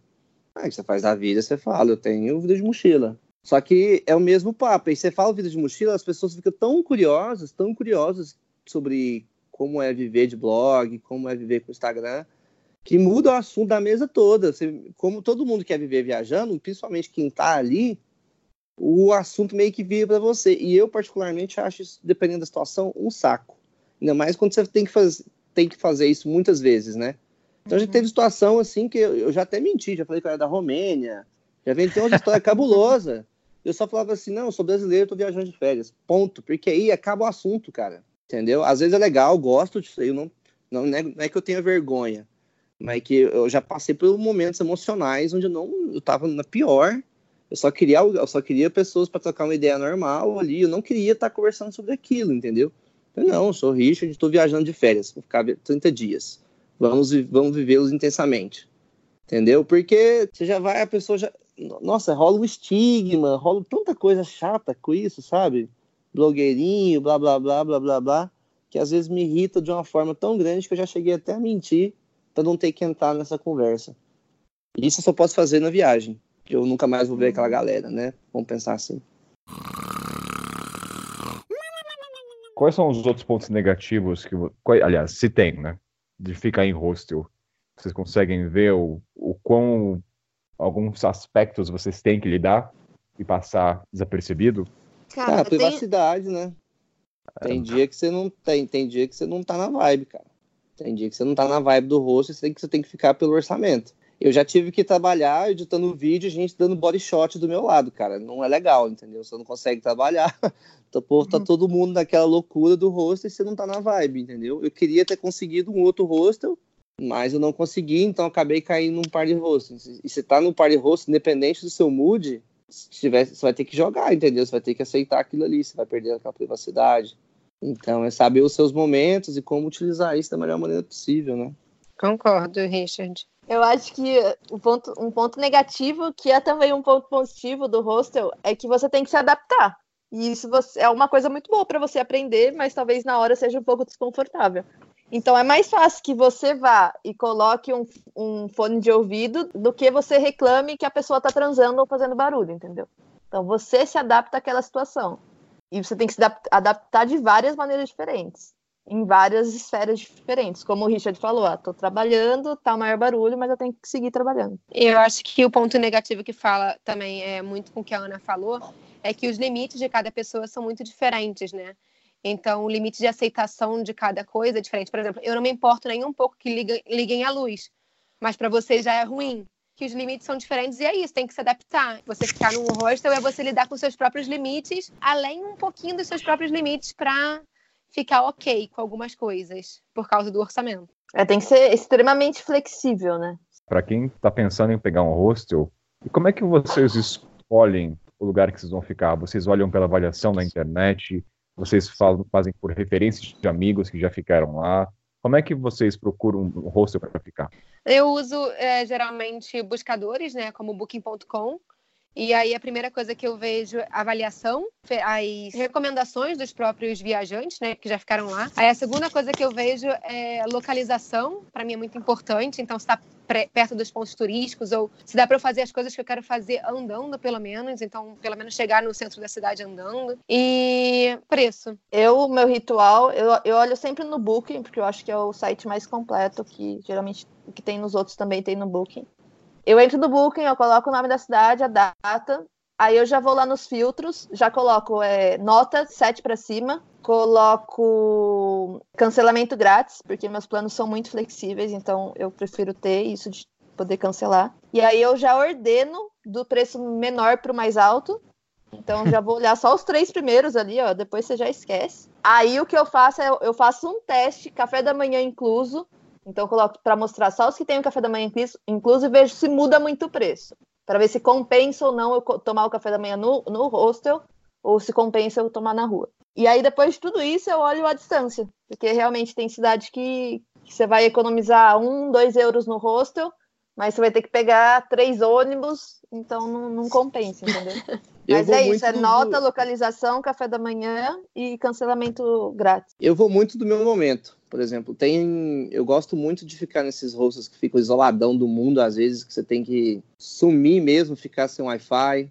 Então, em El Salvador, eu encontrei um hostel assim, de frente pro lago, que era longe de tudo, longe de tudo, mas o fato de tudo ser longe deixa as pessoas mais próximas, né? Então, o isolamento acaba criando uma comunidade mais forte ali, porque todo mundo não tem como sair, vamos dizer assim, você fica meio ilhado lá, e dependendo do meu momento, eu gosto de hostels assim. Foi por isso que eu escolhi o Guatapé, por exemplo, quando eu tava, é, tava vindo um momento meio bad, né? E eu falei, cara, eu preciso estar num hostel onde as pessoas não vão embora do hostel, onde as pessoas realmente ficam. Então é um hostel que entrega uma experiência maior. Então lá no Guatapé tinha uma piscinona, tinha um lago do lado do hostel. Então todo mundo ficava ali naquela comunidade o tempo todo. Se eu vou escolher um party hostel, se eu tô num momento de, ah, quero festa, quero ir para um party hostel, eu gosto de olhar a rede social. Então, por exemplo, eu quero ver como é que tá lá no Loki. Aí lá no Loki você vê programação de festa, você vê as fotos da galera, você vê como é que a galera tá nos stories. Você também pode usar as hashtags, né? Isso no Instagram. Você pode ver tudo isso, como é que tá o party hostel no Instagram, porque sempre que um party hostel é ativo, ele é, que ele é bom, ele é ativo nas redes sociais. Isso é um padrão muito forte na América Latina. Muito difícil, dificilmente vai existir um party hostel que é pancadão e não vai estar em rede social. Isso não vai existir. Vai existir outros hostels mais tradicionais, mais familiares, aí é super normal. Então vai muito da minha vibe, cara. Eu, às vezes eu gosto de estar num hostel mais família mesmo, onde eu vou almoçar com o dono, tomar café do, com o dono. E aí, esses melhores eu encontro mais por indicação ou no bom velho Booking e Hostel World. Dando uma lida nos reviews, assim, você consegue ver esse tipo de informação. Além daquelas que já estão ali disponíveis, né? Macetes. Vou dar um exemplo. Vocês têm é, no sentido de muita gente evita dormir em beliche ou na parte de cima, ou há quem gosta de dormir na parte de baixo, ou também evitar ficar próximo da porta onde entra luz, sai luz, que é aquele barulho do nhaque, nhaque. Você tem alguns macetes, alguma dica para quem vai começar a usar hostel? Várias. Primeiro, você entra no, no quarto do hostel, você tipo, tem que escolher estrategicamente a cama. Então, a primeira coisa é você olhar onde estão tá as tomadas. Pra você já pegar uma cama perto da tomada. E eu olho também, tipo, aonde vai bater luz na minha cara. Então, tanto da janela quanto da porta. E tento fugir disso aí. E ficar do lado do banheiro também, se o banheiro for dentro do quarto, não é uma boa ideia, porque você vai acordar de madrugada com gente entrando e saindo do banheiro. Mas às vezes, Ana, é, o próprio hostel já te dá o número da cama. Aí você Às cai, vezes sim, sim. Aí sim, você é cai numa cama, numa cama ruim pra caraca. Não uhum. posso trocar. É, não, isso. só tem essa. Só tem Mas a única coisa que eu prezo, quando, se eu puder escolher a minha cama, a única coisa que eu prezo é ficar na beliche de baixo. Porque eu vou muito ao banheiro. Eu sou a pessoa que abre e fecha a porta, tá? Eu seria a pessoa que estaria ferrando com a noite de todo mundo. Eu vou muito ao banheiro. Aí, pra descer do beliche, subir. É. E eu, eu, eu fico. É, eu não gosto de incomodar as pessoas. Então, às vezes, eu fico segurando. É, tipo assim, já fui uma vez, porra, vou a segunda, não, vou ficar segurando, porque, porra, coitada da pessoa embaixo. Então, eu prefiro ficar embaixo, que eu não faço barulho, quer dizer, tento não fazer. Mas eu conheço uma menina que ela ficou na beliche de cima. Eu não sei qual foi, o que, que ela estava fazendo, se ela estava sonhando ou se ela levou um susto. Sei que ela caiu da beliche de cima e quebrou a clavícula, cara. Eita. Puta que pariu. Aham. Uhum. É, é, bizarro, né? Porque às vezes a pessoa tá dormindo fora da, da, da tua realidade de cama. Sabe quando às vezes, tipo, o meu noivo, por exemplo, toda vez que ele dorme fora de casa, ele dá uns gritos. Eu acordo desesperada, né? Desesperada que eu acordo. Então, tipo, eu acho que talvez no caso dela, ou ela tenha se, tipo, achado que estava num lugar e estava no outro, sabe qual é? Sei ela lá, tava cara, numa cama que... maior. É. Uhum, Olha, eu já caí de beliche. Então, eu já eu também. beliche e depois disso nunca mais. Porque o que aconteceu, a noção espacial. Vai mudando tanto de cama, às vezes a parede, às vezes você acha que ali tem mais fácil e puf. Depois disso, eu tive, comecei a mentir em alguns hostels quando eles dão um choque, olha, eu tenho um problema na perna. Eu, me julguem por isso, mas eu não durmo mais em beliche. Também, também dá para escorregar na escada, né? Tipo, você também pode escorregar é. na escada, também é um problema. E, e subir bêbado. E sem, e, é, e sem contar que no beliche de baixo dá para você fazer aquela cabaninha que ninguém vai te incomodar, né? Exatamente, tem isso também. Não só, não só para transar, tá, Richard? Para dormir. eu não falei nada, cara. Olha só. Tem uma coisa negativa de ficar no beliche de baixo que o pessoal deixa como armazenamento de toalha molhada. É. Isso aí deixa possesso. Mas e... eu nunca pareço negativo. E também a questão que quando as pessoas bêbadas não conseguem subir nas próprias camas, elas dormem na sua, no caso. ah, eu já fiz isso para dormir na rede, só que a rede não era minha. Mas eu já caí, cara, no Rio, no Rio tem o Beach House aí, Ipanema. Ele tem triliche, cara. Três andares, maluco. E eu caí lá da, do, do, caí do terceiro Porra. andar, cara. E tá o que aconteceu? Pra... Porra, foi, foi, foi um tombaço. Acordei o quarto inteiro, cara. Foi sinistro. O que que rolou? Eu fui pra um boteco lá na Lapa, tomei várias, tomei altas. Aí eu voltei, tipo, duas e meia da manhã. E eu tinha marcado uma trilha às seis. Aí eu falei, vou dormir essas quatro horinhas aqui e é nóis, né? Coloquei o despertador, para acordar um pouco antes. Cara, eu tava tão. O sono tava tão profundo que quando o despertador tocou, eu acordei assustado. Sabe quando você acorda assustadão? Sim. Aí, aí, acho que na minha mente, eu imaginei que eu tava numa beliche é, dessas menores, que podia só pular. E eu simplesmente que me joguei do terceiro, do terceiro beliche, assim. Eu me joguei, eu já caí, eu caí, tipo, todo troncho, né? Rasguei. Tipo assim, eu consegui cair com o pé ainda a perna abriu, rasgou minha calça, fez um barulho de. Eu tava, eu tava, eu lembro certinho, eu tava com a bermuda jeans, cara. A bermuda jeans rasgou, fez aquele barulho do. E eu bati os dois cotovelos no chão depois que eu caí. O quarto inteiro acordou desesperado. Eu falei, gente, não preocupa não, tudo bem. Foi um tombaço, cara. Sinistro. Não quebrou nada. Não quebrei nada, fiquei com os dois cotovelos doendo pra cacete e perdi a bermuda, né? Foda. Mas fez a trilha. Fiz a trilha. Nossa, mas trilha, trilha é muito foda, gente. Tipo assim, a- até pra subir bêbado é muito Nossa. foda, porque é muito alto, Mas- dependendo. Mas assim. Eu já trabalhei num hostel que tinha triliche, é um inferno pra você arrumar aquela cama. Não, é um saco, né? Também você tem que subir lá, colocar. Você tem que ficar, tem que ficar pendurado na escada e ao mesmo tempo organizando o lençol, né? Tremendo lençol, é. Eu lembrei agora de- desse hostel que eu trabalhei, uma história engraçada. Não tem a ver com, com tombos.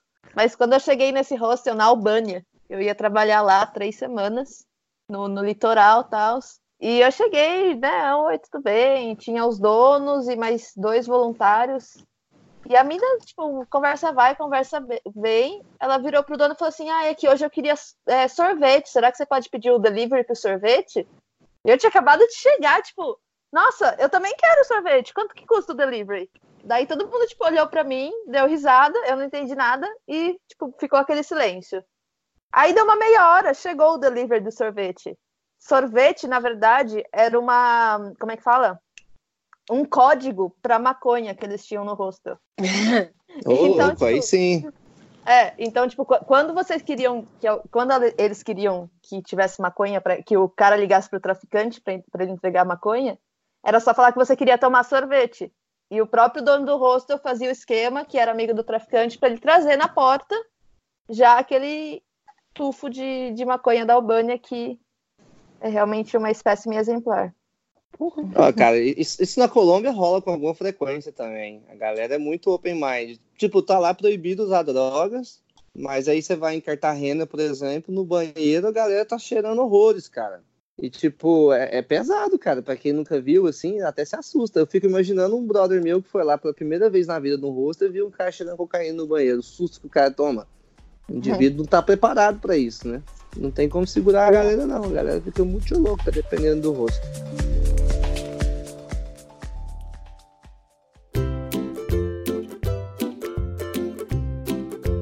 Vocês percebem a diferença dos hostels em cada parte do mundo? No Brasil é muito mais festeiro, aí vai para a Europa, para a França tem um outro clima, para a Ásia é nítido essa, esse contraste?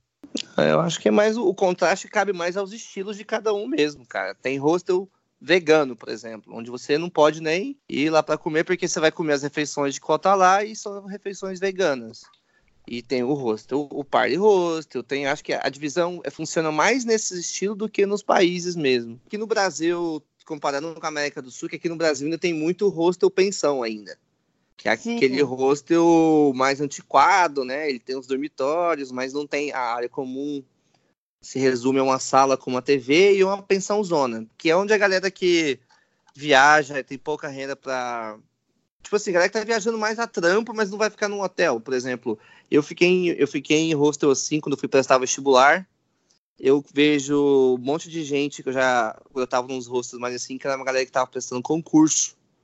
Aí a galera presta vários concursos, vários lugares do Brasil, a galera não vai ficar no hotel, porque custa muito dinheiro. Aí fica nessas, nesses hostels estilo pensão, sabe? Mas nem parece hostel, é mais um. Tem tipo duas, três pessoas que cuidam, você paga, tem uma salinha, tem a cozinha, mas não tem a pegada do rosto. Ninguém tá ali pra compartilhar nada. O povo tá ali pra dormir barato e ir embora. É. Somente isso. Uma vez eu fiquei num hostel bem tenso na, na Letônia, que chamava Five Euro Hostel.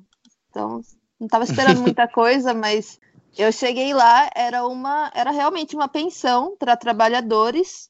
A maioria eram, todos eram tipo russos, ou da Bielorrússia, ou da Rússia mesmo. E a maia, grande maioria eram homens acima de 40 anos, tá ligado? Então eu cheguei lá com meu mochilão, já todo mundo olhou para mim e foi uma noite bem, bem tensa, assim, porque eu ia no banheiro, todo mundo ficava me olhando, eu fui tomar banho, todo mundo ficava me olhando. E era realmente era um hostel de, de trabalhadores. Então não era, na verdade, um backpacker hostel. Então, um dos motivos que eu acho primordiais assim, na escolher o hostel, um, um dos aspectos que eu costumo olhar é se o hostel trabalha com voluntário ou não. Quando o hostel trabalha com voluntário, vai ter sempre um- alguém lá que vai estar dispo- disponível para trocar uma ideia com você, já vai ter um mochileiro. Então, primeiro você não vai encontrar um hostel vazio, o que é bem legal, porque às vezes quando a gente está pegando o hostel pelo preço e não pela qualificação, às vezes dependendo da época a gente chega lá e tá um hostel vaziozão. Isso aconteceu comigo no Uruguai várias vezes, eu era o único hóspede, e aí, tipo, não é a experiência de hostel que você estava procurando, né? Quando o hostel já tem esses voluntários, já tem alguém ali para você trocar ideia, é muito mais fácil. Os voluntariados, os voluntários já estão lá, eles já estão habituados ao lugar, já sabem quais são os rolês maneiros para fazer. Ele já sabe onde que é a pizza barata, ele já sabe onde é o mercado barato, ele já sabe onde comprar cerveja barata. Então, quando tem um voluntário, ele ajuda muito nesse aspecto e ainda tem a vibe. Por exemplo, tem alguns hostels da Colômbia que contratam voluntários. O único papel deles ali naquele imensidão de atividades é entreter os hóspedes. Ele é como se fosse um, é, vamos dizer... Agente apaisana. Um agente apaisana, né? Ele tá ali, tipo, ninguém sabe que ele é voluntário, ele não pode falar que ele é voluntário, e ele vê alguém mexendo no telefone, ele vai lá trocar ideia, ele vê que tem alguém que tá, que tá excluído do grupo, ele chama para jogar um carteado. Então tem muito hostel que é assim, que cria uma harmonia muito legal, sabe? Uhum. Eu acho que o hostel que tem voluntários é sempre melhor. Sempre tem um, alguém que vai cozinhar com você, vai ser sempre mais fácil de você se conectar com a galera. É, nos hostels que eu trabalhei, eu sempre levava a galera para sair, tá ligado? Tanto para festa, porque eu já sabia quais bares eram bons, quais boates eram boas, quanto durante o dia. Tipo, ó, oh, galera, amanhã eu vou fazer essa trilha nesse lugar X que não é tão conhecida, mas é massa. Então, bora lá, quem quer vir. Então sempre vai ter alguém que tá ali quase na mesma, na mesma vibe de você, de estar tá viajando, tá explorando o lugar, o local, mas que já conhece um pouco mais que você, porque já tá ali há duas, três semanas. E aí, para quem quiser é, voluntariar em hostel, você pode usar as plataformas, né, que a gente já conhece, que é a o Workaway, mas dá para fazer também de boca a boca. Às vezes você chega num hostel, tu vê que tem os voluntários ali, você curtiu a vibe, já vai, já conversa com a pessoa, oh, será que tem uma vaga aí, posso ficar? Ou você chega numa cidade já para procurar qual hostel você pode voluntariar ou não. Então não necessariamente tem que ir pelas plataformas, né? Você pode buscar no boca a boca.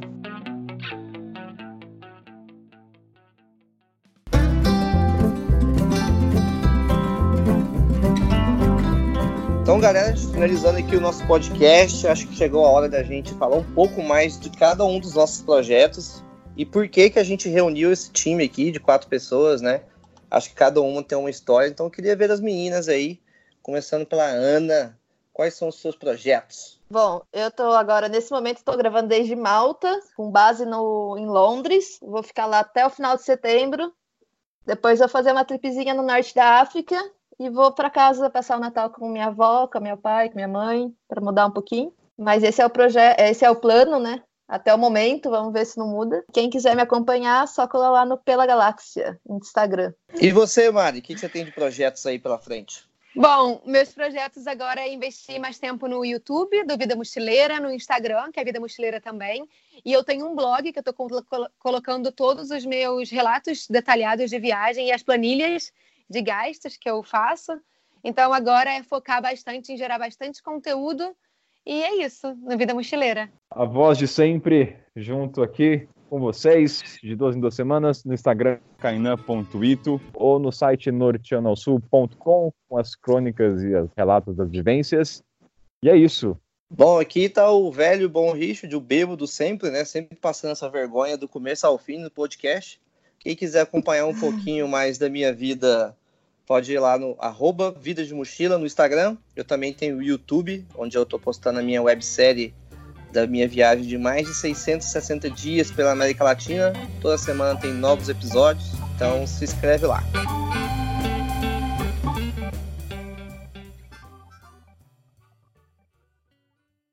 Ana, vou te perguntar, hein? Aquela. Vou fingir surpresa.